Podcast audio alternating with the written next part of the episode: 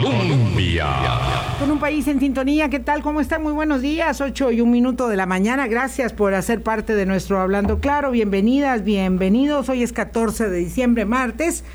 Hay una seguidilla de estudios de opinión, evidentemente cerrando esta semana de cara al inicio de una tregua en la campaña electoral y eso nos permite poner un poco el foco en eh, la manera en que se van decantando, si es que eso va ocurriendo o no, bueno, es parte de lo que vamos a conversar, eh, los ciudadanos respecto de la oferta electoral para el primer domingo de febrero, cuando habremos de dilucidar entre todos, con el concurso de los que vayamos y con los que no vayan a las urnas, porque también contará, eh, por supuesto, el ausentismo, a algunos les beneficiará eso y a otros les perjudicará, quienes eh, terminan para sembrados, así se dice en tenis, ¿verdad? y así podríamos decirlo, sembrados para la segunda ronda, para las finales eh, que, serán, que serán en abril.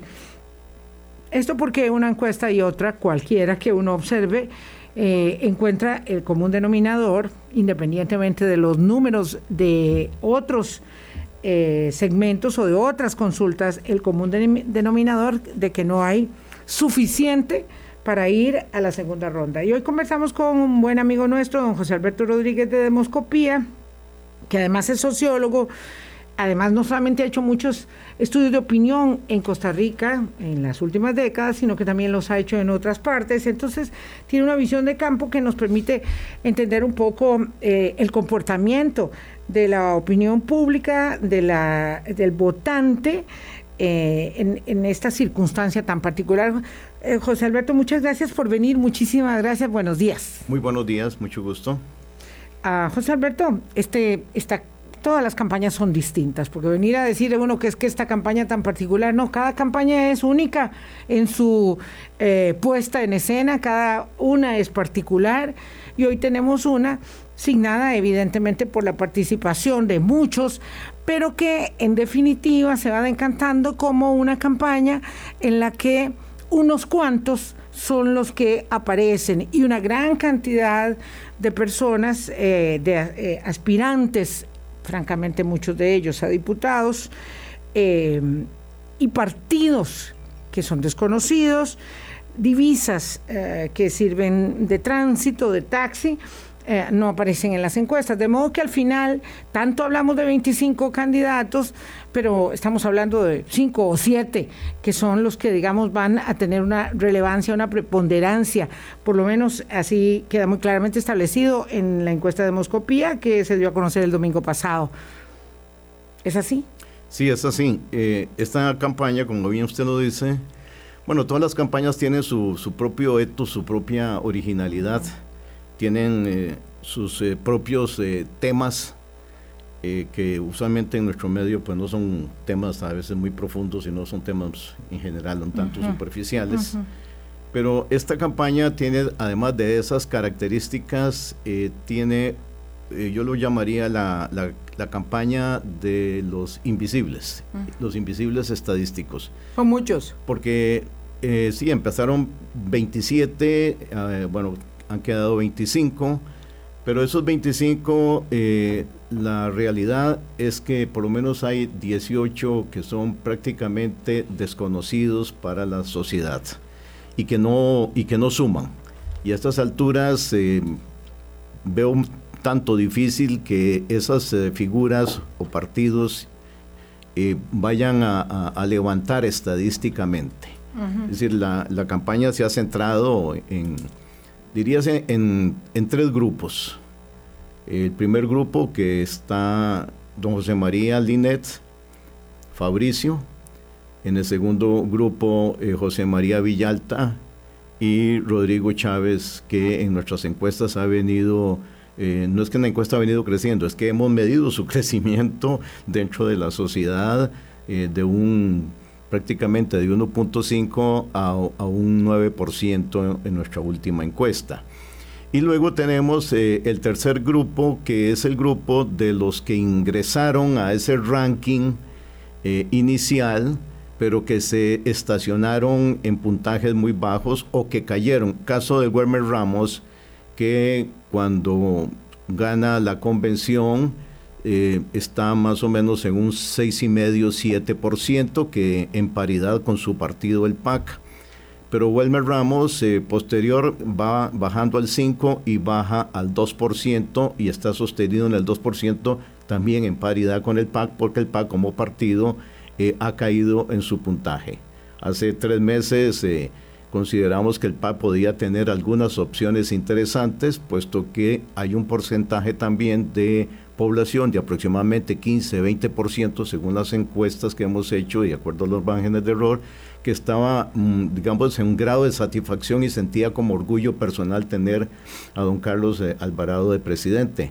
Y esa es una población que posiblemente, y de acuerdo a una serie de cruces, los veíamos como posibles eh, digamos, favorecedores del PAC. Pero, ya no. pero ya ahora no, porque eh, creemos, y creo que es una visión en general de nuestro medio, el PAC que tenía una serie de cuestionamientos fuertes. Hay uno de ellos que caló profundamente en la emoción, los sentimientos y las dimensiones de la población costarricense y fue el tema Faro. Creo que el, tema Faro, junto con otros temas, eh, digamos, del análisis de datos personales, la invasión hacia la vida personal de los ciudadanos, etcétera, creo que fue el detonante para que el PAC cayera. Entonces ahí tenemos... La percepción de que hubo una invasión. Exactamente, sí, porque pues, las pruebas FARO fueron obviamente, ¿verdad? Lesivas. Ah, ok, no, no, no está hablando del caso anterior. No, y el caso anterior ya había sembrado, digamos, esa plataforma de duda. Y la trajo a valor presente. Entonces tenemos, en el tercer grado tenemos eh, a don Welmer, tenemos a don Rolando Araya. Don Rolando Araya de inmediato a la convención cosechó un 3.6 subió un 4.4 en los siguientes mes, mes y medio y ha caído en una oscilación de 1,5, 2,5%. Y eh, don Eli Feinza que se posicionó en un 2,5% promedio ¿verdad? De, de, la intención de, voto hacia él. Diríase que esos son... Ocho candidatos. Esos son los, el, grupo, ¿verdad? Eh, y fuera de ahí, realmente no hemos encontrado que ningún otro candidato eh, haya ni siquiera pasado el umbral del 1%. Entonces, eh, ante esa situación, pues por ahora puede ser que surja algo en diciembre, puede ser que el, el tamal navideño ilumine a algunos y entonces puede ser que surjan algunas eh, figuras pero eh, estadísticamente lo vemos eh, un tanto improbable. Ok, entonces usted lo que señala es que aquí hay mm, lo que usted llama los invisibles, son 17. Exacto. Hay tres grupos eh, de candidatos que tienen, digamos, que, que puntúan de alguna manera. Ajá. tres, Linet Saborío, Fabricio Alvarado y José María Figueres. En el segundo, Rodrigo Chávez, José María Villalta. Y en el tercero, Wilmer Ramos, Rolando Araya y Eliezer Feinsack. Entonces, eh, primero, antes de continuar decantando algunos números de esa encuesta, ayer se habló mucho de ella, pero queríamos un poco eh, puntualizar algunos eh, elementos para tener claro. esta encuesta es una muestra pequeña en realidad, porque son 600, 600 llamadas telefónicas. Son 600 llamadas telefónicas. Sí, quería saber, don José Alberto, qué cubre si esto cubre todo el territorio nacional, si es teléfono celular, si es teléfono fijo. Eh, exactamente cómo se hace esta muestra para entenderlo claro. Sí, esta es una muestra a nivel nacional donde eh, aproximadamente el 62% es eh, gran área metropolitana y resto del Valle Central, lo que en la distribución de Costa Rica se llama la región central, ¿verdad? Es decir, entendiendo por región central toda el área de lo que llamamos Valle Central, que va de Turrialba a, San Ramón, que va de, la de, Desamparados eh, y todas las, eh, las dota a Barba Heredia y, un poco más para allá, ¿verdad? Ok. En el sentido de que esa, eh, porque a veces se confunde gran área GAN con región central. Ok, esta encuesta es solo de la región central, entonces. Esto es de la región central, que es el 62%, y eh, el 38% es del resto del país. Ah, ok. Entonces, la, muestra es una muestra eh, estadística aleatoria, eh, estratificada por, por regiones, Ah, y, y el, el, hecho de que sea 62% en la región central y 38% el resto del país, eh, atiende a criterios de densidad poblacional. Sí, eso está, está con base a la, a la distribución de la población a nivel nacional según el último censo y sus actualizaciones. porque eso ha venido, hay mucho más personas viviendo. Hay que tomar en cuenta que ha venido bajando, ¿verdad? La ruralidad ha venido bajando en Costa Rica y también eh, el crecimiento de la región central del país ha, venido en crecimiento mayor que el resto. ¿Teléfono celular o fijo? Eh, usualmente en estas eh, encuestas trabajamos bases de datos de celulares. Ah, okay. Sí, porque actualmente la densidad de, teléfonos celulares de Costa Rica está aproximadamente en un 95%. Ajá. Claro, cubre eh, casi a todos. Hay, una, hay, un, hay un dato bien importante.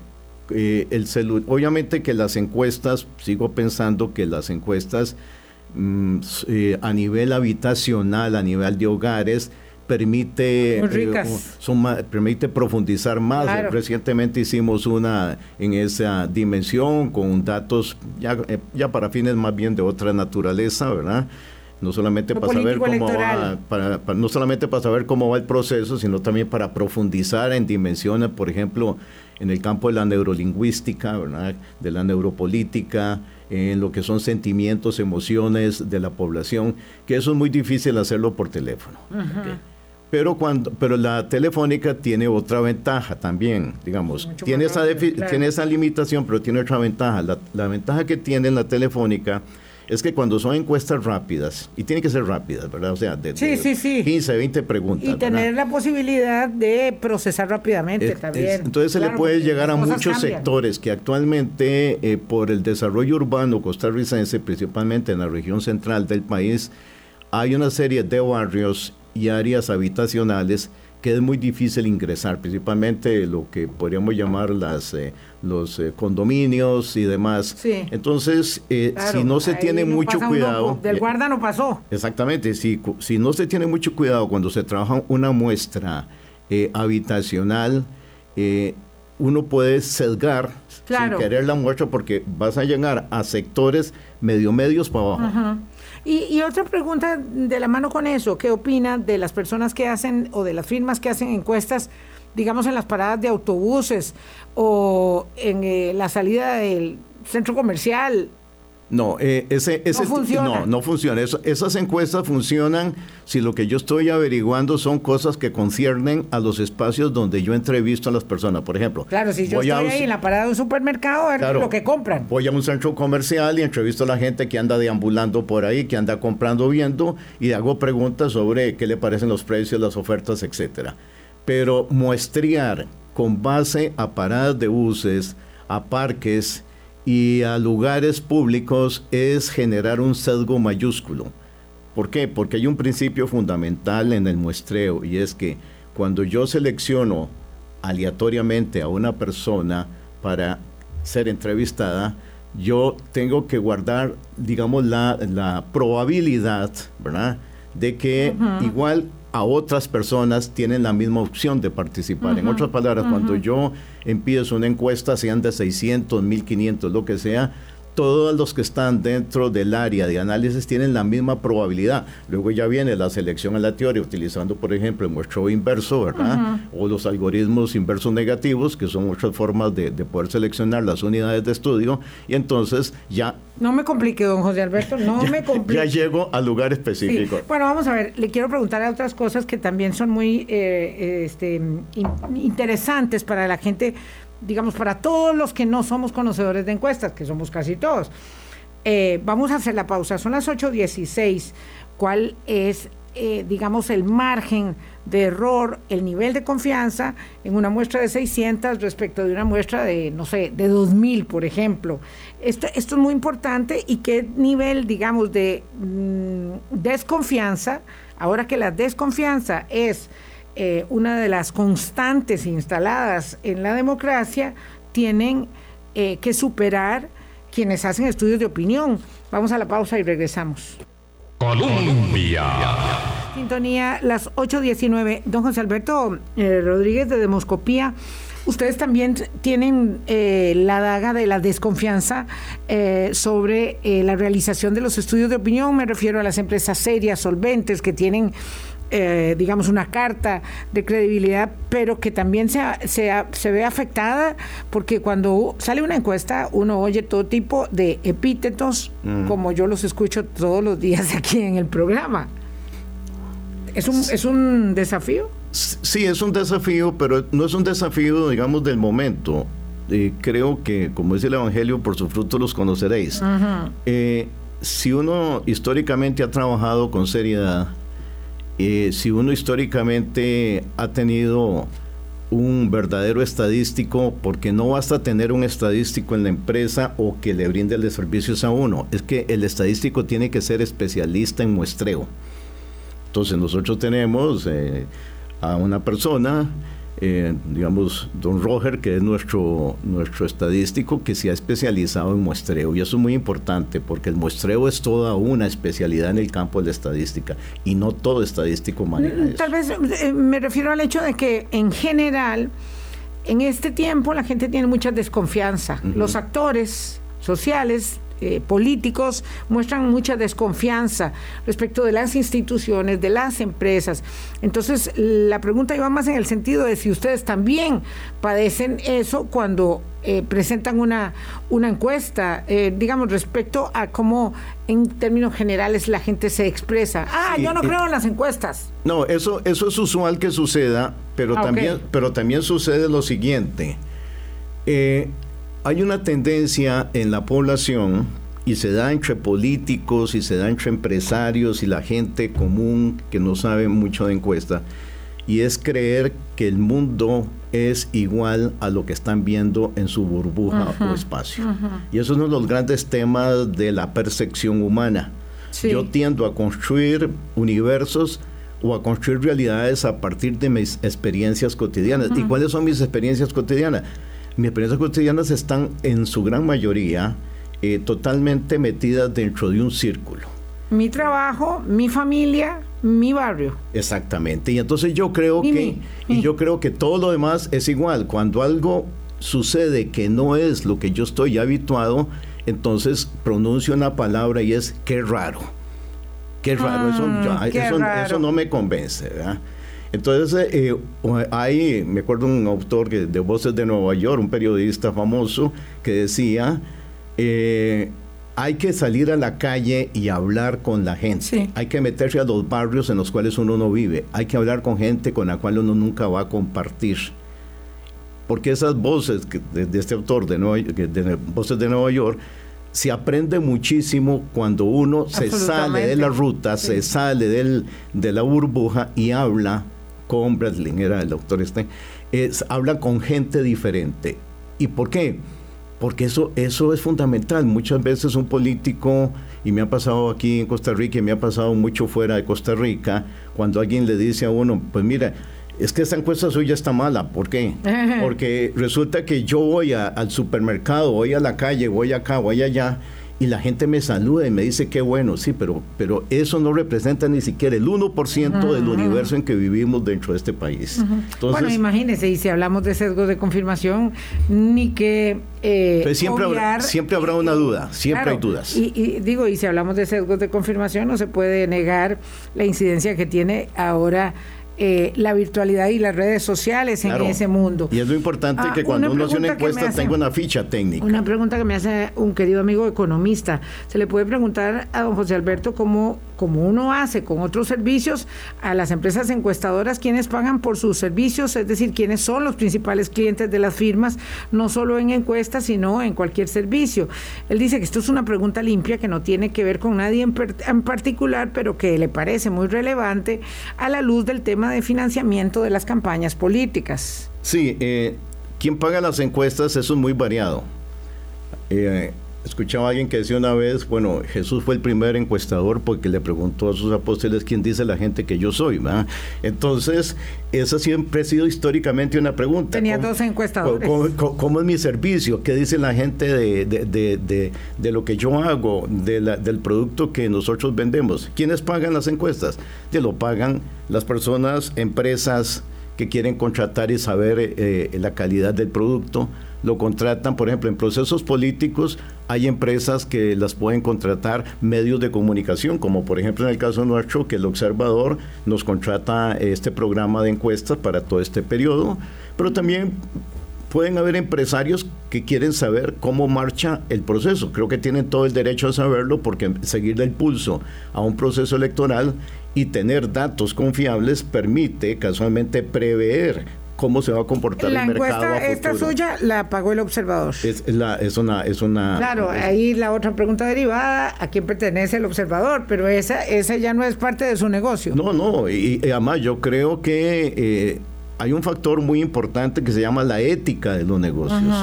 Es decir, a mí me puede contratar una empresa, eh, cualquier ente, y yo la voy a aceptar si yo considero que ese ente está dentro de la legitimidad del sistema. eso, es un punto importante. No me interesa hacer negocios con gente indeseable o con gente o grupos que tienen otros intereses. Por supuesto, porque usted no solo hace encuestas políticas, sino que hace encuestas todo el tiempo. Eh, hacemos encuestas para organismos internacionales, hacemos encuestas para bancos, etcétera. Entonces, ¿qué sucede? Que eh, cuando se me contrata una empresa, eh, una, una encuesta por parte de una empresa, por un grupo de, de, personas o por una institución internacional o lo que sea, de lo que priva es la ética de la investigación. Sí, no, no, eh, yo tengo claro eso. Mm, vamos a ver, pero por la pregunta que hace eh, nuestro amigo oyente, tengo claro que esto va en un sentido. Las encuestas las pagan o los partidos políticas, políticos o los medios de comunicación, medios de comunicación que tienen vínculos con partidos partidos políticos, eso hay que decirlo, es así, y que además toma la decisión de publicar la encuesta eh, o no publicar, publicar una parte, o del todo no publicar, como pasó en las elecciones en Costa Rica. Em, vamos a ver, esto fue en 2014, que no se publicó una encuesta, eso es muy conocido. Encuesta final eh, eh, no se publicó. Eh, entonces, claro, esas decisiones están ahí, pero en término a las encuestas de los partidos políticos usualmente son pagadas por medios de comunicación o, por, el partido. O por los mismos partidos y hay, hay varios tipos de encuesta. Hay una serie de encuestas y no llamemos encuestas, es que pareciera que toda la investigación dentro de un proceso político es encuesta y no es cierto. Hay encuestas, hay sondeos, hay estudios por medio de técnicas cualitativas como grupos focales, estudios proyectivos, eh, análisis, por ejemplo, neurolingüísticos, como hemos hecho ya varios, etcétera, etcétera. Entonces, estos, eh, hay una serie de estudios que no son para publicar, son para definición de estrategias. sí, claro, obviamente. Que son estudios mucho más, digámoslo así, inteligentes, o sea, van con una inteligencia eh, más profunda, porque una cosa es medir eh, lo que se llama la carrera de, de, competidores. No me gusta decir caballos para no ofender Pero se llama carrera de caballos, así se puso en Estados Unidos, don, Alberto. Y otra cosa es la, los estudios donde se combinan diferentes tipos de técnicas, usualmente con grupos interdisciplinarios. Claro. ¿ah? y con una base estadística en, las ciencias cognitivas para establecer estrategias. Mm, bueno, 8.28, voy a adelantar la pausa. Eh, lo cierto es que en esta eh, encuesta de demoscopía para el diario El Observador, la gente mm, se manifiesta de una manera muy determinada por ir a votar, 80 y casi 4%, 15% dice que no, que es posible que no o que del todo no va a ir a votar. Pero como les decía, no le alcanza a nadie para pasar en primera ronda. José María Figueres tiene un 18, doña Linet Saborí un 16, don Fabricio Alvarado un 13, don Rodrigo Chávez un 9 y don José María Villalta un 7. Mm, me estoy comiendo los decimales. Ya venimos para, mm, digamos, afinar el lápiz sobre los números. Colombia. Tenía 8.31 minutos de la mañana. José Alberto Rodríguez de Demoscopía nos acompaña hoy. Esta mañana la noticia, por supuesto, que ha corrido como reguero de pólvora, tiene que ver con la detención del alcalde de Corredores, el señor Carlos Viales. Eh, eh, ha habido una información muy profusa en los últimos meses respecto de las actuaciones que se le atribuyen y el organismo de investigación judicial procedió esta mañana a su detención. Es el padre el diputado liberacionista Gustavo Viales, que también ha enfrentado una circunstancia muy adversa eh, por, este, por este mismo caso, por un caso muy relacionado, eh, íntimamente relacionado con esta circunstancia. Eh, después hablaremos de ello, tanto como mañana digo, mañana hablaremos de todo ello, tanto como respecto del tema em, de las vacaciones pagadas que se quieren recetar los diputados para el mes de enero. Las vacaciones muy bien, pagadas cuando eh, se cumplen las 52 semanas de trabajo, eh, como ordena em, la, la legislación, pero vacaciones un mes pagadas a cargo del erario público, eh, ahí hay un otro problema. Eh, ni qué decir de los alcaldes que buscan el puesto y luego se quejan del salario bastante, bastante bueno que tienen. Pero esos temas políticos los vamos a conversar mañana. Hoy estamos hablando de encuestas, de dificultad de financiamiento y de lo que dicen ellas. La encuesta de Moscopía eh, que nos presenta don José Alberto Rodríguez eh, dice eh, que a nadie le alcanza para pasar en la primera ronda. Eso es una casi verdad, pero grullo ya, lo dicen todas las encuestas. Pero tiene un dato que me llama la atención entre que la gente dice que sí va a ir a votar y que es muy posible que vaya a votar, tenemos un 83.7%. Y eso hablaría de un abstencionismo más bajo que nunca en la historia, lo cual me llama mucho la atención respecto de encuestas que muestran eh, enormes niveles de indecisión. Eh, como la encuesta del Centro de Investigación y Estudios Políticos, que habla del 53%, la encuesta de IDESPO de la Universidad Nacional, 51%, la encuesta de Enfoques y Estudios de Opinión, que habla del 52%. Aquí, digamos que la pregunta parece más desagregada, y entonces, entre que ir a votar, y es posible que vaya, digo 83%, y entre los que no van a votar alcanzamos un 15% entre no y posiblemente no. Eso advierte en su encuesta don José Alberto eh, un abstencionismo mucho menor del que se ha venido señalando que podría darse en la elección. Vea, eh, históricamente, históricamente eh, lo que hemos encontrado en muchos estudios nuestros se pueden consultar los que hemos hecho en campañas políticas anteriores, es entrar en esta fase con un 25-30% de personas que ante la pregunta si las elecciones fueran el próximo domingo, ¿por quién votaría usted? Ok, ese es un dato que digo puede variar eh, de acuerdo al margen de error y el margen de error está en función del tamaño de la muestra, pero varía como digo, puede variar 4 o 5%. Eh, de acuerdo a los estudios nuestros, un 25, un 30% de indecisos a estas alturas del proceso es normal. Eso significa que todas las personas que dicen que posiblemente van a ir a votar van a hacerlo. No, es que no es, no, es un contrato y aún, en los contratos hay fallas. Eh, pueden suceder de que personas por una serie de razones el día de las elecciones no vayan tomaron la decisión de no ir o no pudieron ir. Ahora. Eh, o no quieren. O no quieren ir. quieren. Eh, hay dos preguntas. Eh, una es, ¿con cuál partido usted simpatiza o se siente atraído? En ese partido, en ese partido, perdón, respecto a esa pregunta, el partido se comporta muy diferentemente en esta época porque cada vez más personas se orientan hacia la figura del candidato y no necesariamente hacia la figura del partido.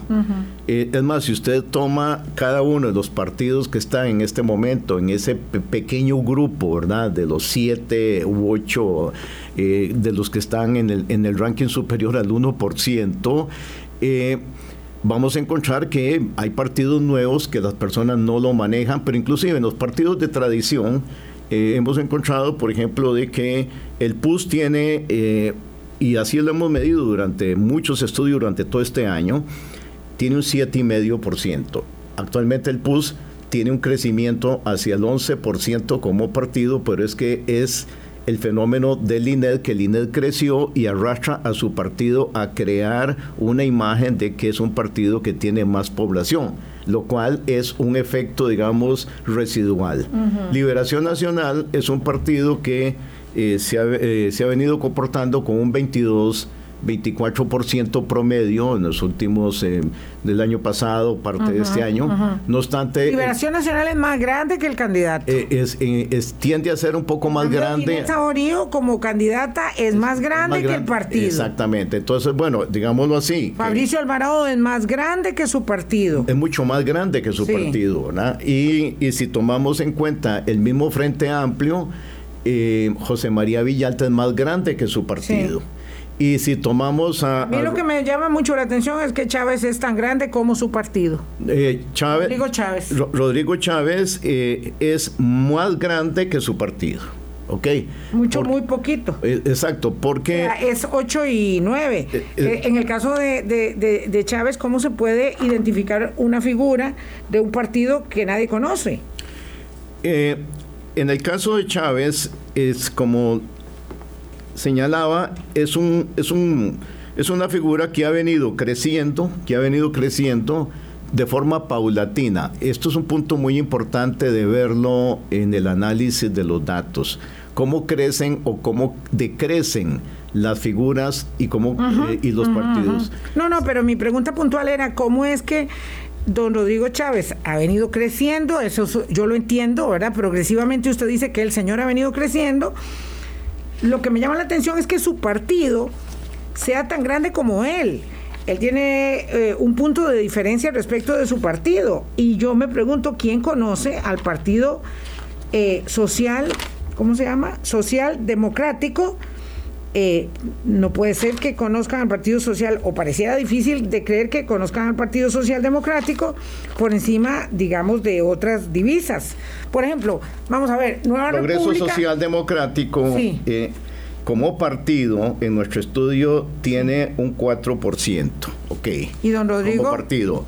Es que aquí hay una, un asunto. nosotros, eh, nosotros formulamos la pregunta de esta manera. Primero, formulamos la pregunta, ¿con cuál partido usted simpatiza o se siente más cercano? Ok, entonces ahí encontramos que prácticamente un 19% dice el Partido Liberación Nacional, ¿verdad? Sí. que ha bajado levemente, el PUS 12% que creció muchísimo más de lo que históricamente ha sido, porque el INE lo ha arrastrado. Partido Nueva República 6.8, donde su candidato está en un 13%, ¿verdad? Eh, Frente Amplio 5.3 y su candidato está en un 7.5 que puede que se mueve entre un 7.5 a un 8.5 9 dependiendo de los tamaños de muestra. Progreso Social Democrático 4.5 y su candidato está en un 9%. Ah, ok, ya la mitad. Y luego ya encontramos PAC 1.3, ¿verdad? Que es en paridad. Sí. Y el resto eh, están eh, muy parecidos, ¿verdad? Porque el candidato tiene uno y medio, el partido tiene 0,3. Ok.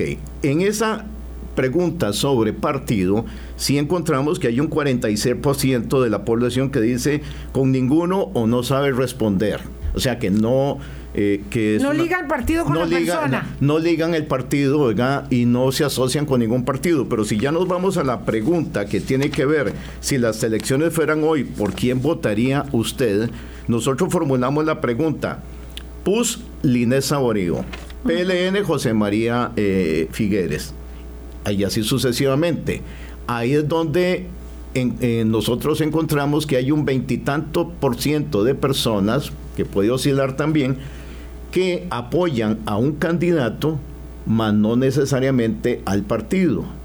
Caso del INED puede hacer que le atraigan a un segmento que el PUS les importa nada, porque además el PUS, eh, el PUS eh, eh, tuvo una eh, no división, nada a mucha gente. y nada más, tuvo una división, ¿verdad? Y hay una égida muy fuerte de lo que es originalmente el PUS, ah, ¿verdad? Y inclusive se han disputado quién es el padre de la criatura. Entonces, bueno, eso es un partido, encontramos muchos partidos en este momento que son eh, que son eh, edificaciones solo son vehículos, solo son vehículos. Son, edificaciones don, Don José Alberto Rodríguez, eh, esta encuesta es muy reveladora para las aspiraciones eh, de, de José María Figueres. Vamos a ver. Mientras la gente dice que Figueres tiene, digamos, 26% opina, tiene más capacidad, más equipo y más experiencia. Eh, y además, cuando se le pregunta, ¿usted quién cree que va a ganar? La gente dice, bueno, eh, yo creo que va a ganar Figueres 54,8, o sea, 55%. Lo cierto es que esa misma gente solo tiene una intención de voto de 18.2% por José María Figueres, pero además dice, nunca votaría por el PLN 47,2%, nunca, ¿verdad? Eh, nunca votaría por Figueres, 48%, entonces, ¿cómo se baila el trompo en la uña? Eh, bueno, yo creo que va a ganar, pero jamás voy a votar por él. Bueno, eh, eso es lo que dice la encuesta. Sí, es una es, es un fenómeno muy interesante que es una dicotomía. ¿Sí? y esa dicotomía se traduce en que hay figuras, personalidades, ¿verdad? U otro tipo de situaciones que generan una dialéctica. es, lo que podemos llamar la, la, dialéctica política, ¿verdad? Este tiene las mejores cualidades, tiene músculo, tiene los mejores atributos, pero yo no voy a votar por él, pero, eh, pero lo veo ganador. Es decir, eh, hay figuras que atraen una proporcionalidad de admiración, pero al mismo tiempo hay una correlación directa, inversa de pero odios. Pero no necesariamente es admiración. Eh, no, Digo, eh, esa es una valoración subjetiva que podemos hacer nosotros. Puede ser que yo diga, tiene el equipo, la experiencia, pero no votará por él. Eh, pero no es necesariamente una le, le voy a dar un dato muy interesante. ¿Cuál es la principal crisis de Costa Rica en este momento? La principal crisis de Costa Rica en este momento es la reactivación económica y el empleo. Es decir, son las dos variables más significativas que tiene el país y no es una, una percepción subjetiva, es una realidad existencial. ¿Cuál es el temor que tiene la población entre los 30, 35 a 50, 55 años? El gran temor de esa población eh, es perder el empleo. ¿Por qué? Porque perder el empleo para una persona de 40 o 50 años significa salir del sistema. del mercado laboral. Esto es una sociedad eh, en ese ¿Y qué tiene que ver ello con lo que estamos hablando de don José María? Tiene que ver esto. Ajá. Hay un tema que lo hemos tratado eh, en estudios anteriores. Don José, o está allá o está acá para que la busque en un solo. Disculpe, que se me olvidó Sí, exactamente. Eh, hay un tema que lo hemos tratado y lo hemos investigado con cierto grado de profundidad. Eh, ante una situación de crisis, las personas de alguna manera vuelven a ver a aquellos que puedan crear condiciones más óptimas de vida. Y pocas, pocas, yo he hecho muchas encuestas en Costa Rica hace muchos años y en todo Centroamérica y en el Caribe y en otros lados. Y realmente ese sentimiento de identidad sobre la problemática existencial es único. Determinante. lo que hablamos al inicio, ¿verdad? Esta es una campaña sui generis. Decía Bill Clinton, es la economía, estúpido. ¿Verdad? ¿Se, acuerda esa frase tan famosa? Es la economía. Eh, Entonces, que, hablando en campaña electoral. Eh, hemos propuesto la siguiente pregunta. Eh, le voy a proponer dos figuras.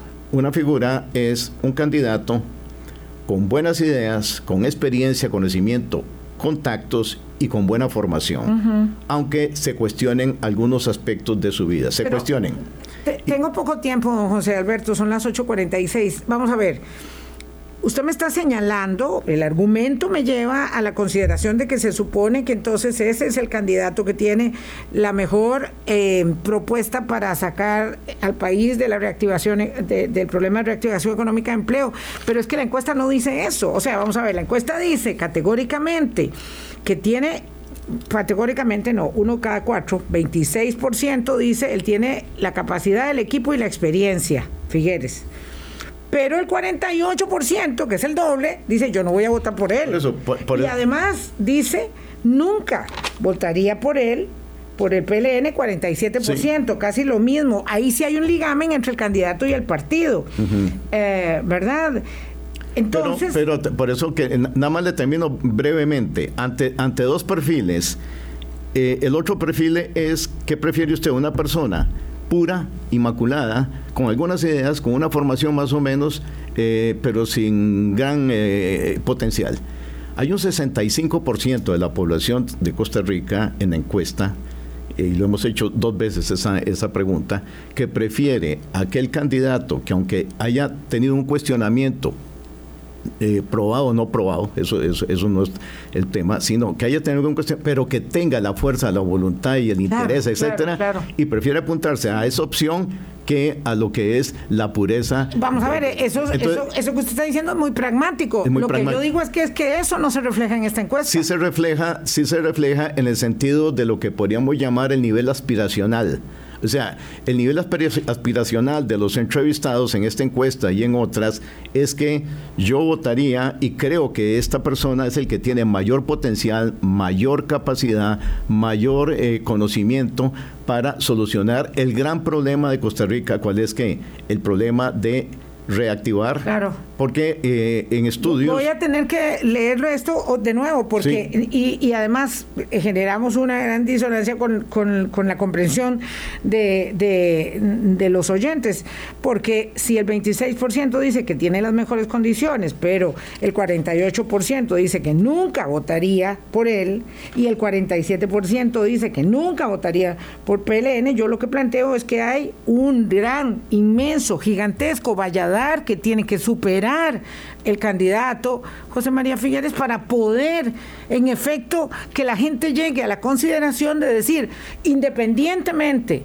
de los cuestionamientos del pasado, de la herencia familiar, de, digamos, las, los desaciertos de la estrategia de campaña, pragmáticamente eso es lo que me conviene. Sí, claro, eh, cuando uno dice... Traducir eso en un en una intención de voto. Cuando uno, cuando uno dice si 47% no, eso también significa que hay otro porcentaje que hay una probabilidad de sí. Me explico, porque estamos hablando de una división de la población. Es decir, en, lo, que quiero señalar, lo que quiero señalar es que cuando hay esas dicotomías o hay esa dialéctica, ¿verdad? Eh, hay un factor importantísimo de lo que es cómo se vaya a plantear lo que queda de la campaña, cuáles son, digamos... Faltan años, sí, en términos políticos. Exacto, es decir, cómo se va a plantear, cuáles son realmente los indicadores que la gente va a digerir para ver lo positivo o negativo, que ya es un tema se llama para todos. Enero. y eso se llama enero, que es, eh, no digo que va a ser apocalíptico, pero, pero sí va a tener niveles altamente interesantes y es donde tiene que operar la inteligencia y la capacidad estratégica de los candidatos. 8.50, vamos a pausa y regresamos a despedirnos. Colombia. Con un país en sintonía 8.51. Don José Alberto Rodríguez, para ir cerrando, eh, en el estado actual, de acuerdo con esta ah, encuesta de Moscopía, eh, cualquiera de los candidatos, estamos hablando de ocho que tienen, digamos, puntuación, cualquiera de los candidatos se puede despegar para sembrarse en la segunda ronda o ya es un hecho, de acuerdo con su conocimiento, experiencia, que solo tres o cuatro pueden tener esa opción?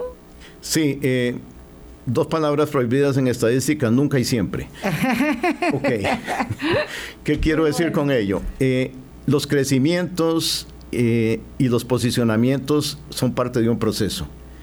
Eh, veo con mayor claridad o probabilidad estadística que los que están en el primer grupo y, ¿por qué no?, los que están en el segundo grupo puedan ganar y subir posiciones veo improbable que los que están en el tercer grupo, de esos que tienen 2%, 1,5%, eh, puedan realmente crecer porque eh, se requeriría eh, un fenómeno de captación de la percepción humana impresionante, o sea, bajó del Irazú fulano de tal, ¿verdad? Movimiento mesiánico, ¿verdad? Y a través de su camino generó Vamos a ver, el pero, de las multitudes. pero los Alvarados don Fabricio y don Carlos estaban en el margen de error de las encuestas en el 2014. Circunstancias diferentes, circunstancias diferentes. Eso no va a eh, pasar en esta, pareciera. Eh, no, eh, creo que no, me parece que don Fabricio... Es una mala noticia para 17 invisibles que usted califica de invisibles. Hay, que, hay que aceptar la ah, realidad, Hay que ser realistas. Y uno tiene que saber en qué puede y cuándo no puede.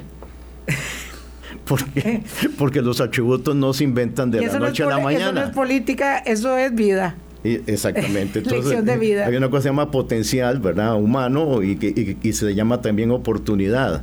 Y yo considero que en las circunstancias actuales no es hace cuatro años.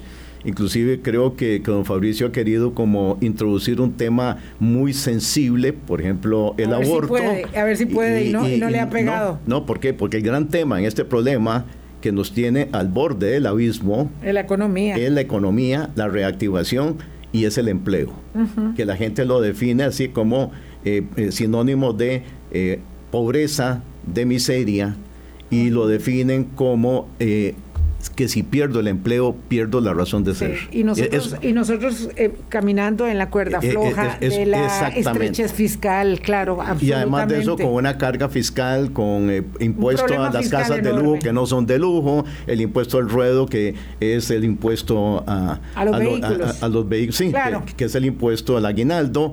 Es decir, con no, una no, al aguinaldo no tenemos que sacar el aguinaldo para pagar el impuesto al ruedo. Ah, y, para pagar las casas de lujo, que no vivimos en casas de lujo, porque es el impuesto a las casas, no a las casas de lujo, ¿verdad? Es más, no coincide, ¿verdad? La estadística de población con las casas. En todo caso, no se ha aprobado ningún, no se ha aprobado ningún impuesto. Pero la población, eh, la población está... Eh, ¿Cuál es la característica que define más al costarricense en este momento? La desesperanza. Claro. La desesperanza. Y ese es un tema así muy profundo, pero para hablarlo en otra ocasión. Gracias, don José Alberto Rodríguez de Demoscopía. Nos vamos. Esto, bueno, pues claro, claro, estará en la noche del primer domingo de febrero. Antes no. Que la pase muy bien. Chao. Hablando claro, hablando claro.